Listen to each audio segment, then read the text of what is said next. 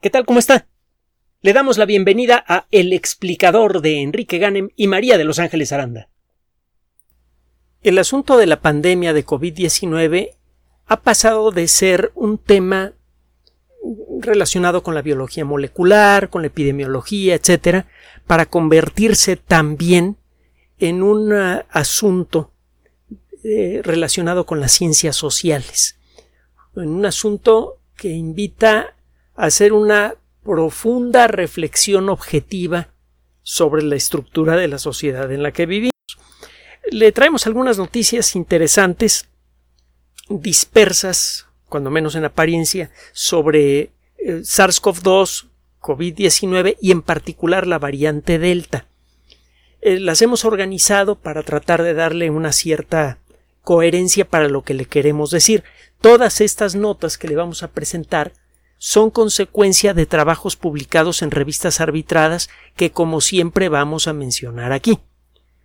Eh, vamos a comenzar con un trabajo que acaba de ser publicado en una revista que se llama Viruses, es decir, virus en plural en inglés. Este trabajo explora la respuesta de un aspecto del sistema inmune que muchas veces se deja de lado cuando se habla de infecciones en general. Normalmente, cuando se habla de vacunación, se habla de la resistencia generada en el cuerpo por una enfermedad eh, que ha sido superada con éxito, etc., se habla de anticuerpos.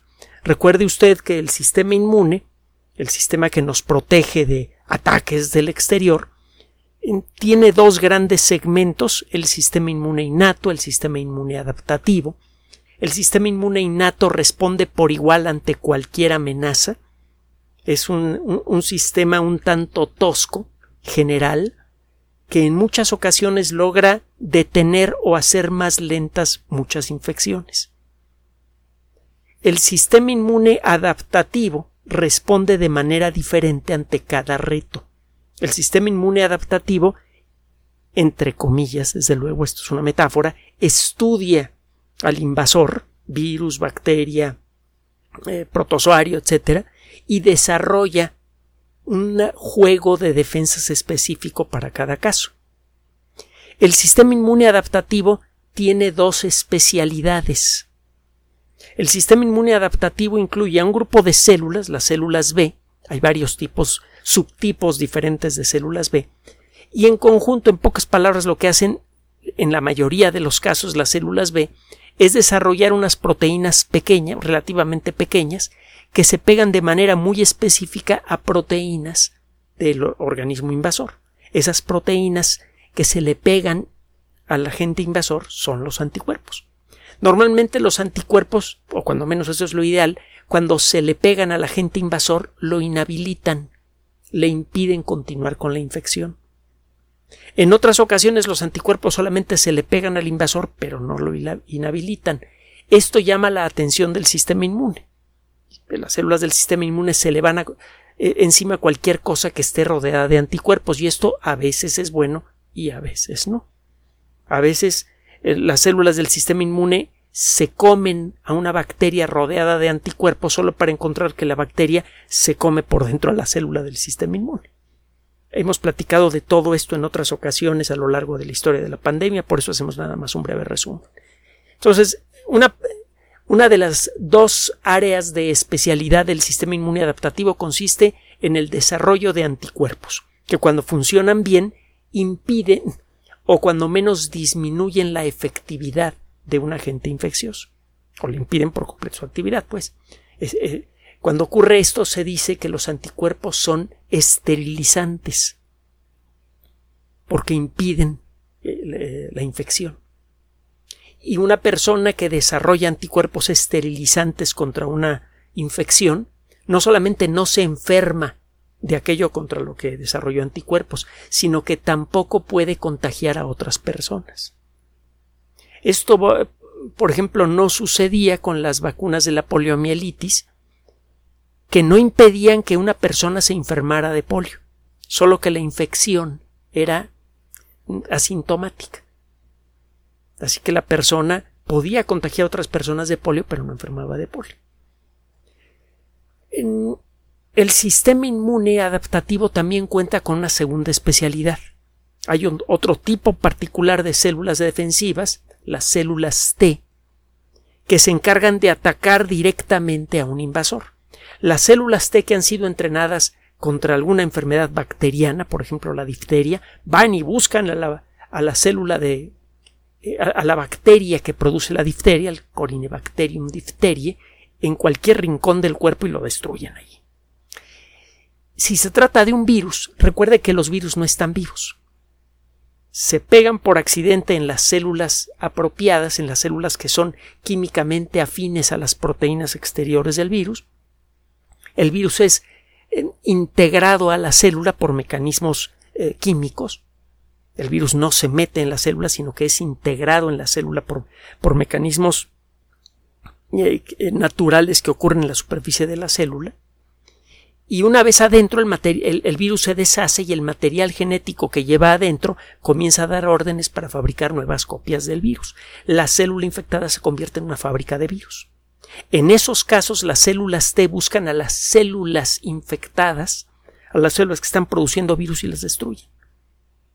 En el caso de eh, COVID-19, un cuerpo correctamente entrenado para enfrentar a COVID-19, sea por vacuna o sea porque el sistema inmune de esta persona reacciona favorablemente ante la infección, desarrolla por un lado anticuerpos que bloquean a los virus que están flotando por el cuerpo, en la sangre, por ejemplo, y desarrolla células T efectivas que buscan aquellas células que lograron ser infectadas por los pocos virus que escaparon a los anticuerpos y destruyen a esas células también.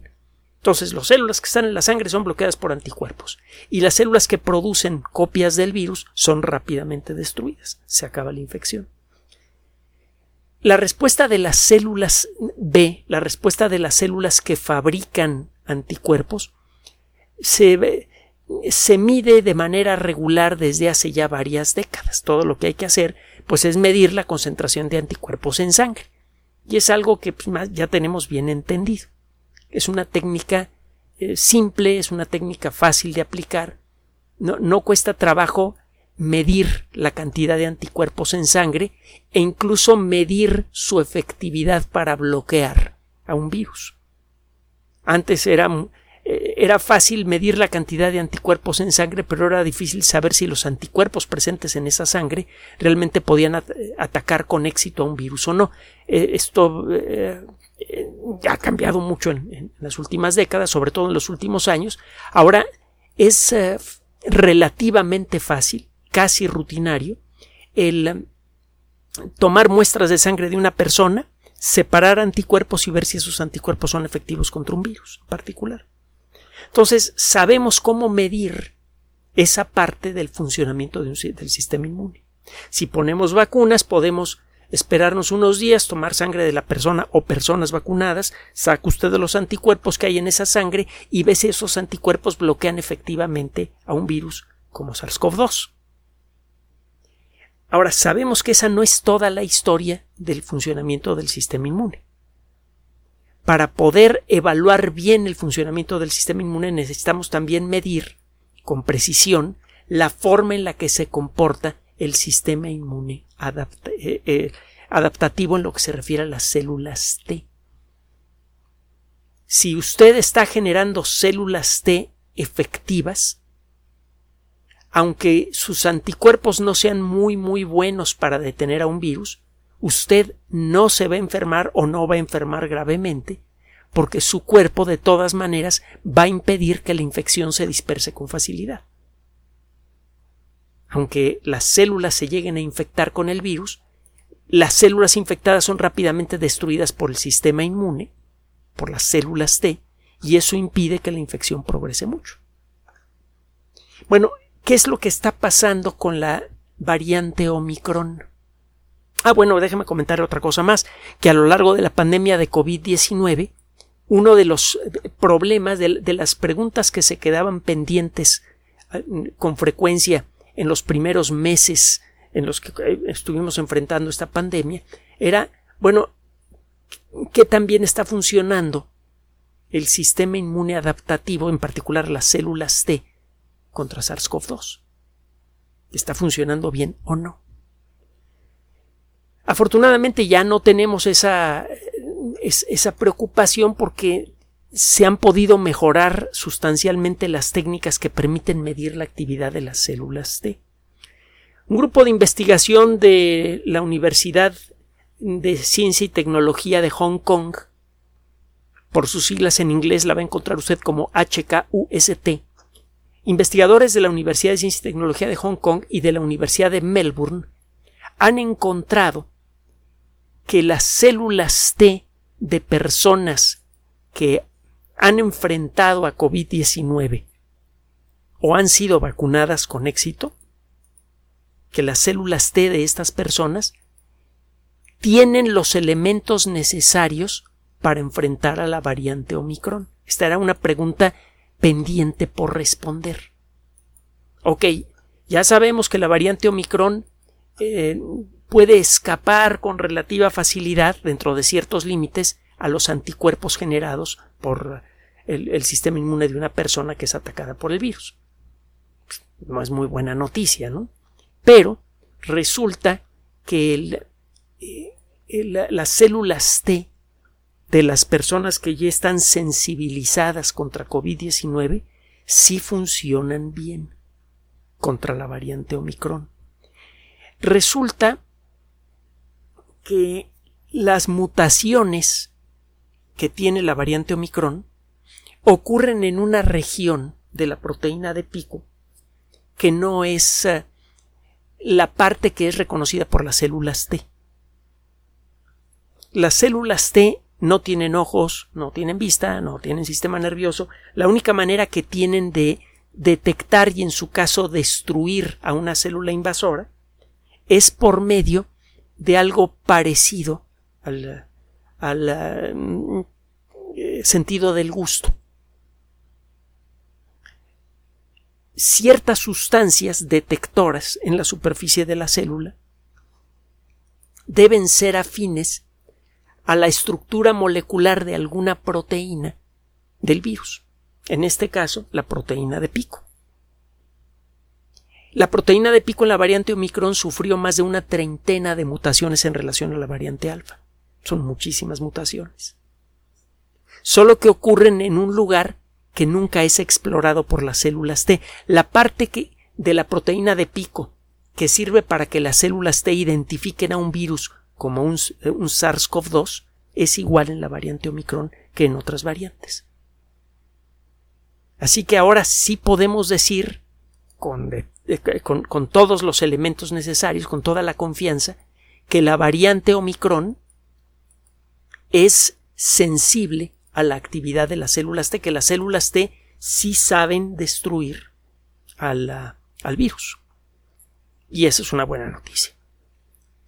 Eh, le digo, el trabajo fue publicado en la revista Viruses, eh, se escribe viruses, que es el plural en inglés de la palabra virus.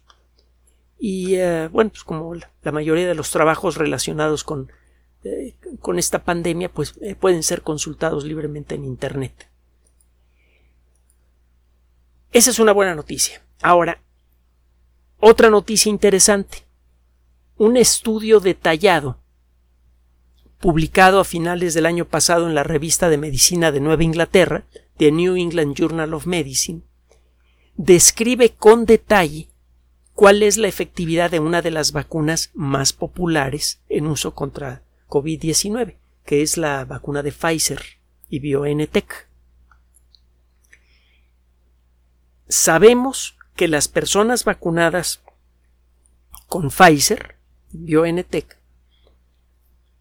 no están tan bien protegidas contra la infección. La probabilidad de que se infecten con el virus es mayor que en el caso de personas que han recibido las vacunas y que se exponen a otras variantes de, de SARS-CoV-2. SARS-CoV-2 puede medio brincarse a los anticuerpos pero como le acabamos de decir antes no se puede brincar la defensa de las células T.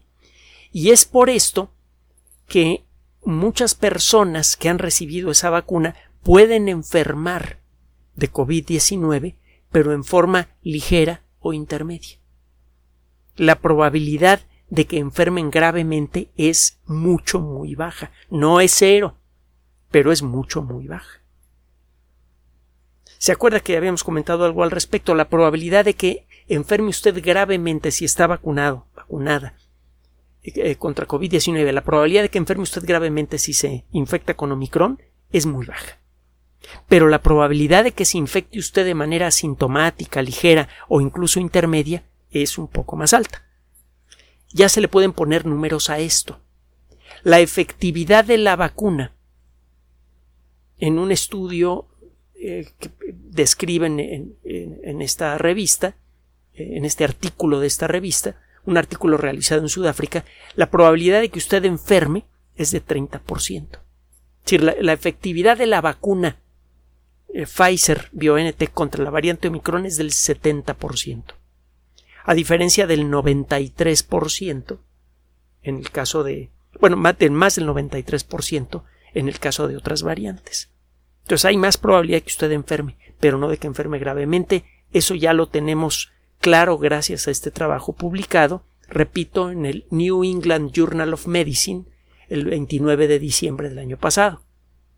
Ahora, acaba de ser publicado un trabajo que sirve de advertencia para la colectividad mundial. Claro está, el que la gente de los ocho mil millones de personas que hay en el planeta decidan buscar el Journal of Genetics and Genomics y busquen un artículo publicado por investigadores de la Academia China de Ciencias en esa revista es muy bajo. Así que la advertencia está allí, pero a ver quién la va a leer. Bueno, ¿de qué se trata? ¿Cuál es el origen de, de Omicron?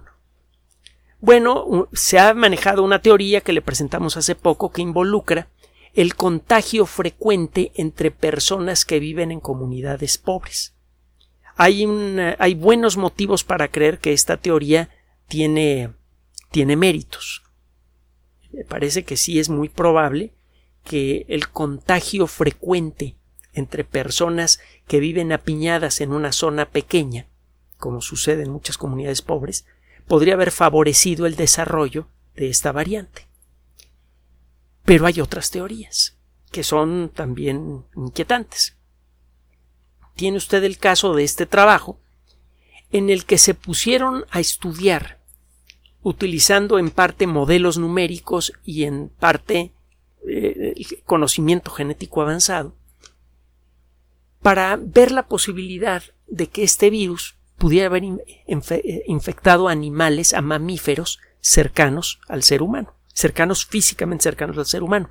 Sabemos que SARS-CoV-2 infecta casi a cualquier tipo de mamífero. Se han encontrado en jirafas, se han encontrado en, vaya, en, animales que encuentra usted en zoológicos. Allí ha aparecido el virus.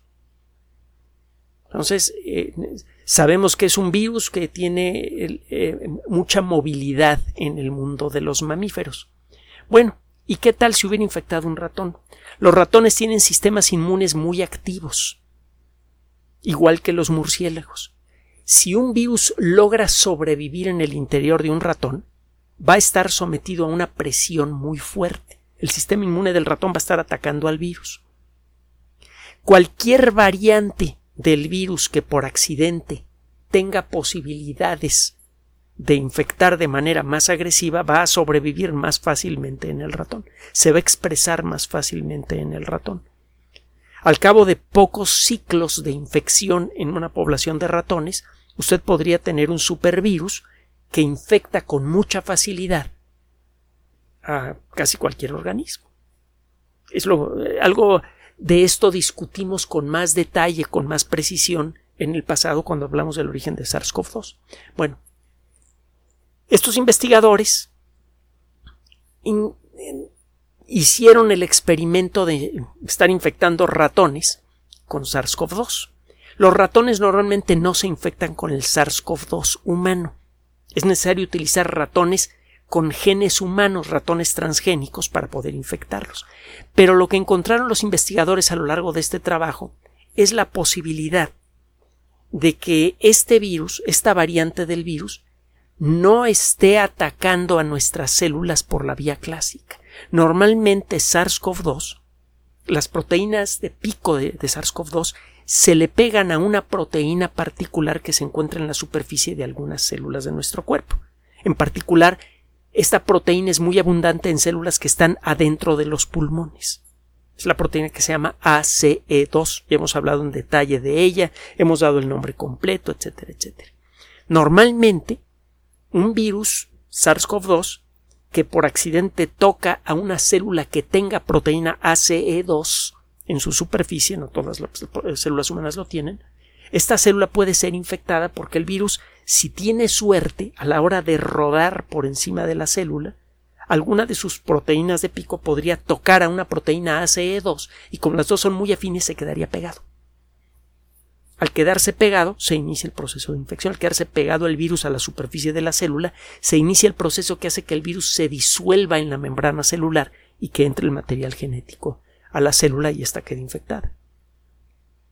Si el material genético logra entrar a la célula de alguna manera, la célula se infecta, comienza a fabricar copias del virus. Normalmente esto ocurre porque la proteína de pico se pega a la proteína ACE2 o alguna otra proteína afín, que no hay muchas, además de la ACE2. Pero existe otra posibilidad. Eh, se ha visto que Omicron, por ejemplo, tiende a, generar infecciones menos severas porque no infecta de una manera tan ágil a las células que se encuentran en el interior de nuestros pulmones, que son células que tienen mucha proteína AC2 en su superficie.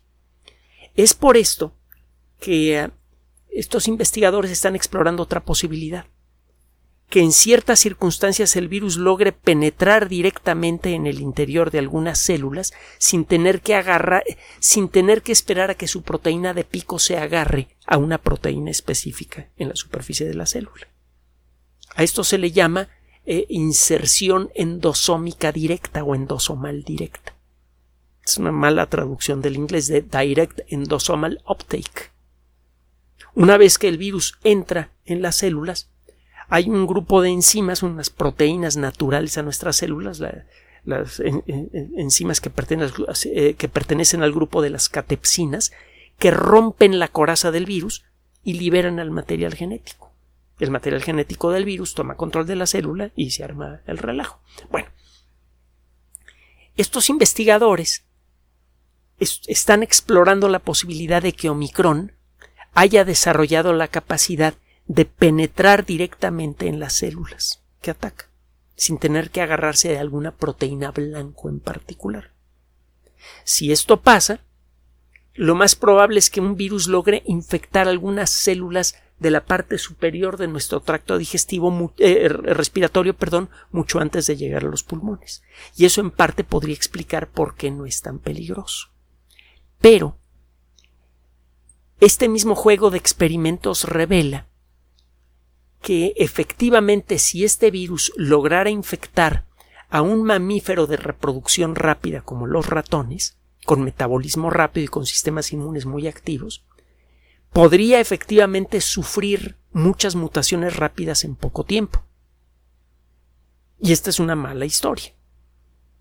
Porque así como aparece una variante Omicron que es mucho más contagiosa, pero que tiende a producir infecciones más leves, porque es, sigue siendo reconocida por las células T, podría aparecer por allí alguna variante de este coronavirus que pudiera ser mucho más agresiva. Simplemente acuérdese de las otras epidemias graves de coronavirus que han ocurrido en este siglo, el SARS y el MERS.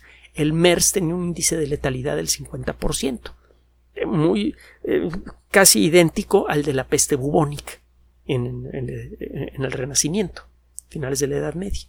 Entonces sí sería muy mala noticia que este proceso ocurriera en ratones porque digo, así como aparece una variante muy contagiosa pero suavecita, podría aparecer otra que sea muy contagiosa y muy agresiva.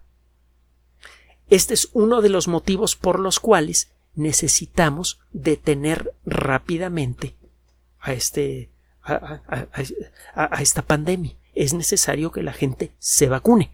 La vacuna está, las vacunas están funcionando muy bien realmente están ayudando a reducir en mucho el riesgo de que una persona enferme gravemente. y reducen sustancialmente las posibilidades de ah, eh, transmitir la enfermedad a otra persona. Entonces, las vacunas están funcionando muy bien.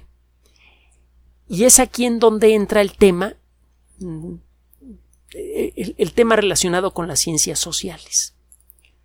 Resulta que eh, los movimientos antivacunas se han vuelto mucho, muy fuertes en todo el mundo.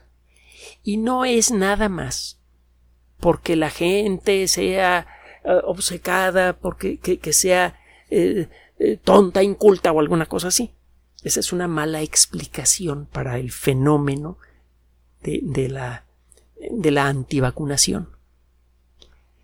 Hay un trabajo muy interesante realizado por investigadores de la Universidad de Oslo, que está en proceso de ser, de ser convertido en un artículo científico.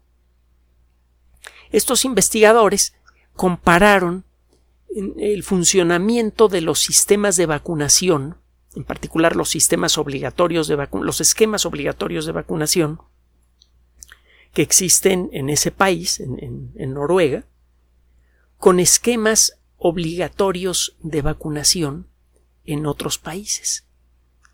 Y en particular comparan lo sucedido en, Noruega con lo sucedido en Turquía.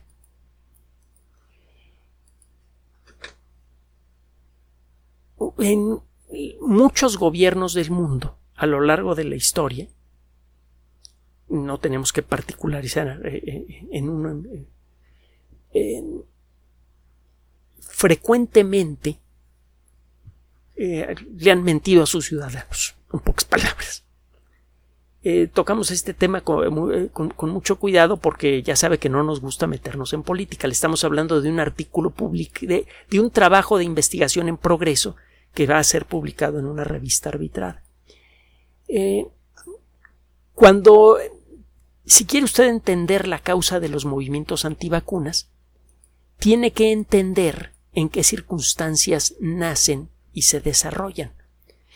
Piense usted, por ejemplo, en lo sucedido en eh, muchos países del mundo que, que no son Noruega, en donde hay gobiernos que se han abierto el, eh, camino a punta de codazos, en algunos gobiernos en donde luego se descubren escándalos de corrupción, etcétera, que pasan en todo el mundo. ¿Qué pasa si de pronto un gobierno como esos quiere imponer una medida como la vacunación? De manera natural, mucha gente va a querer hacer lo contrario. De hecho, nosotros, en cierto modo, le hemos pedido que piense así. Le hemos pedido de manera frecuente que no acepte las cosas nada más porque se las dicen, que las verifique por cuenta propia. Y como ejemplo de esto está el caso del calentamiento global antropogénico, del que hemos hablado en muchas ocasiones. Bueno, mucha gente se queda con la primera parte de este tipo de consejos. Cuando viene una imposición, la reacción es exactamente opuesta. Hay una, una frase muy conocida que es mencionada, por cierto, por estos investigadores, de un filósofo francés del siglo XX muy conocido, Michel Foucault, Paul Michel Foucault. Eh, hizo algunos trabajos muy, muy interesantes, por cierto, Foucault. Bueno, el caso es que Foucault en alguna ocasión dijo en donde hay poder siempre hay resistencia. Y eso no es algo, es algo para comenzar natural, inevitable. Eh, es una expresión en el mundo social de la, de la tercera ley de Newton, Chihuahua. A toda acción hay una reacción. Tiene, eh, tiene lógica, ¿no? No estamos diciendo si tiene sentido o no, pero sí tiene lógica. Porque cuando usted establece una disposición en una sociedad, pues eh, a, menos que sea una sociedad con, eh, hecha con individuos todos operados del cerebro, va a haber gente que piensa de manera diferente o que no está de acuerdo con una medida por razonable que sea, por convenirle sus intereses, por sus perspectivas personales o porque no y ya. La cosa es que siempre que hay una, una acción de imposición hay una reacción de resistencia. Es algo natural al mecanismo de funcionamiento de las sociedades. Y desgraciadamente, en con el paso de los años, han ocurrido problemas relacionados con, con el, manejo de las vacunas que han generado este tipo de resistencias. Por ejemplo, está el caso de la perspectiva de que las vacunas pueden producir autismo. Eh, sabemos que eso es desde luego falso y es consecuencia de ah, una persona que incluso fue a parar a la cárcel, Andrew Wakefield, que en 1998 publicó un estudio en el que decía que la vacuna triple contra la, eh, rubiola, etcétera, que, la vacuna triple producía autismo.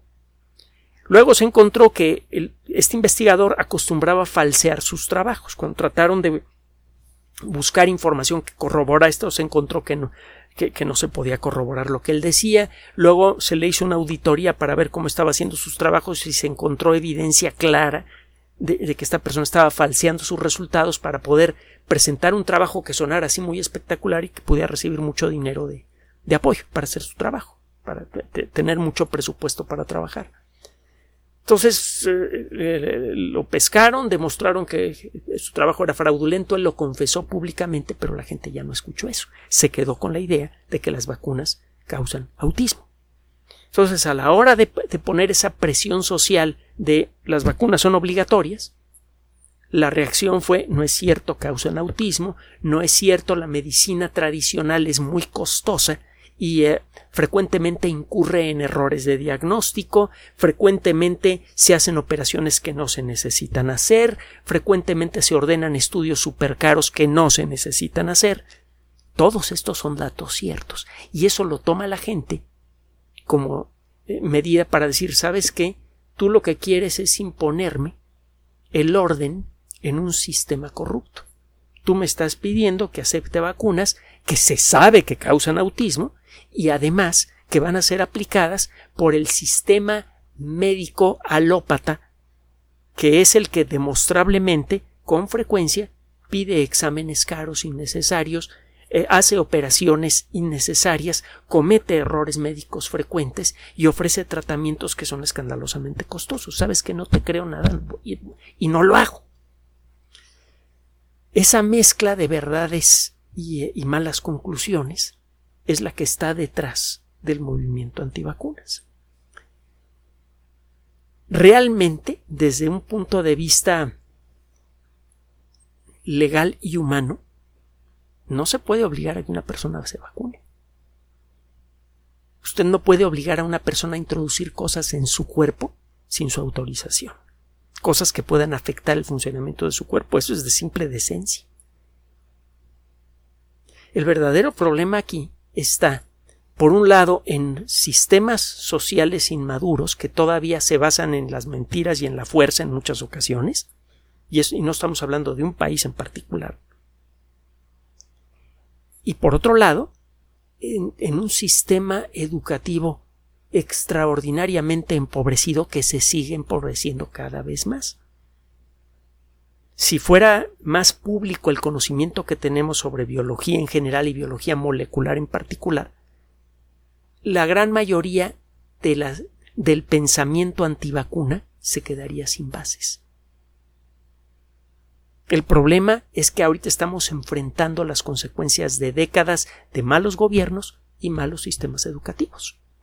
Y el tratar de enfrentarlos con una medida de fuerza de manera natural vaya, casi descriptible con una fórmula matemática como la fórmula de la tercera ley de Newton, eso automáticamente genera una resistencia que puede parecer bien fundamentada.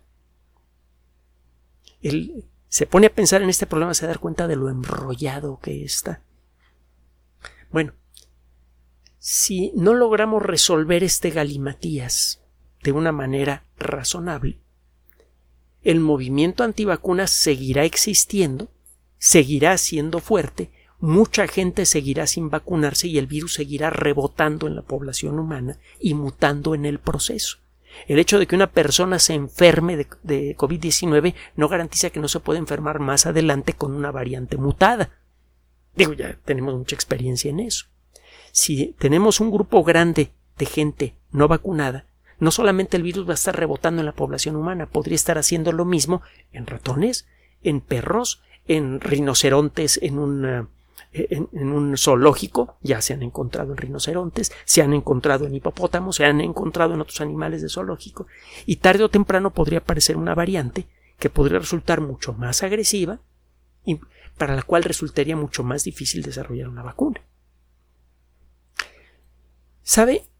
Uno de los objetivos fundamentales de la ciencia es el de ofrecernos las herramientas objetivas necesarias para crear un mundo mejor. Un mundo mejor significa una sociedad mejor, una sociedad más avanzada de progreso que tiene más capacidad de otorgarle bienestar o cuando menos la oportunidad del bienestar a todos sus integrantes sin imposiciones, a una sociedad que funciona por principios, no por leyes. Ese es el, eh, hacia donde va, en cierto modo, en forma inconsciente, caminando la ciencia en la perspectiva social. Al ir otorgando más y más conocimiento objetivo sobre las causas de las cosas, la ciencia ayuda a derrumbar las barreras, las barreras sociales que nos separan de, de una sociedad verdaderamente decente. El problema es que mientras el conocimiento sobre los principios de la ciencia sea tan pobre en la colectividad humana, este tipo de males se van a seguir reproduciendo. Y la reproducción de estos males sociales tendrá como consecuencia la reproducción de los males biológicos. Si queremos solucionar a fondo la pandemia de COVID-19 y evitar nuevos problemas como estos, vamos a tener que encontrar la manera de paliar, cuando menos, los problemas sociales que venimos arrastrando desde que existe la especie humana o cuando menos desde que somos una especie organizada. Mientras tanto, por favor, hágale caso a las autoridades de salud, vacúnese y siga usando su mascarilla, tenga cuidado de no llevarse las manos a la cara, ya sabe. Hágale caso a las autoridades de salud, piense un poco y mantenga la calma. Gracias por su atención. Además de nuestro sitio electrónico www.alexplicador.net, por sugerencia suya tenemos abierto un espacio en Patreon, el explicador Enrique Ganem, y en PayPal, el explicador patrocinio por los que gracias a su apoyo sostenemos este espacio. Puede usted descargar gratuitamente estos audios en formato MP3 en Spotify y en iTunes como El Explicador sitio oficial y en SoundCloud como El Explicador y con formato de video en YouTube en El Explicador sitio oficial. Recuerde nuestras redes sociales de siempre, Twitter Enrique-Ganem y en Facebook Enrique Ganem sitio oficial, El Explicador y los grupos que usted ya conoce. Finalmente, El Explicador siempre somos María de Los Ángeles Aranda y Enrique Ganem. Gracias.